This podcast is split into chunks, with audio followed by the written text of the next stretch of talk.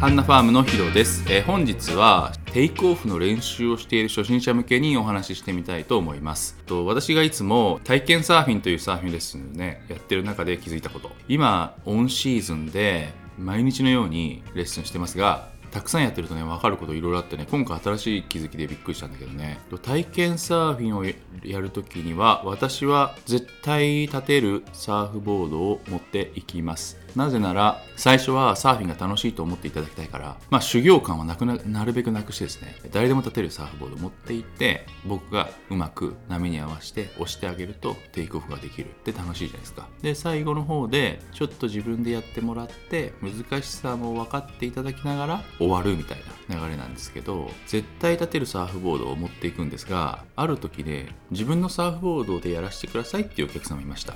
大体6-2とか6-4だったかな。6-4ぐらいのボードかな。ぐらいの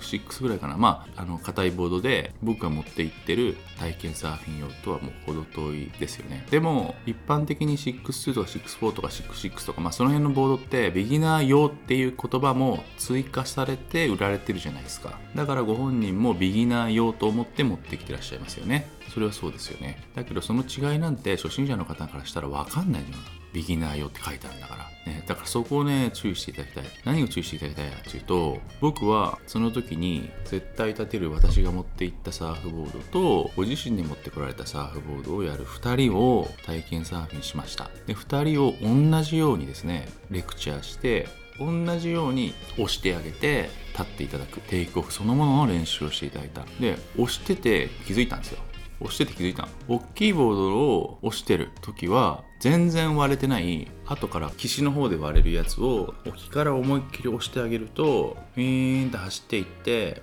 立ち上がる。その後波が掘れたところに行って割れる。小さいボードを押した同じように押したけど走らないから押しどんだけ強く押しても走らないからそこに到達しないから少し岸側に移動してもうこうやってねブレイクするところまで持って行ってから押すわけ。そうするともうこうやって掘れちゃってるところで立たざるを得ないわけ。小さいボードの人は。僕は同じぐらい強い力で押すんだよ。押すんだけどいつも押してるところではその短いボードの人は走らないから岸側に行くってこと。移動わざわざ岸側まで移動してから押すってこと。そしたらもう急にこうなっちゃうからそのまま落ちていくってこと。で立っても走んない立ち上がっても走んないからすぐそこで終わっちゃうわけ。まあこれぐらい差があるあるのっていうのは押した押してる僕しか分かんない。のねビギナーのことそれ分かんないじゃないですか。でもめちゃくちゃ差があるんですよそこに。そこに差があるから立てない立てないって悩んでる方立ってもすぐ終わるって悩んでる方どうせ自分はショートボード行くからショートボードから練習した方が手っ取り早いじゃんって思ってる方この差はねでかいですよやっぱり。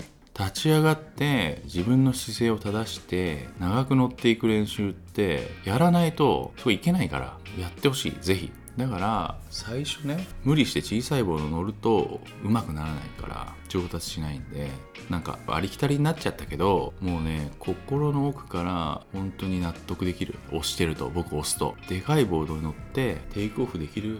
範囲をですね広い広い方が乗れるから乗った後も続くし波の押される力のこともよくわかるから絶対そっちの方が早く上手くなるから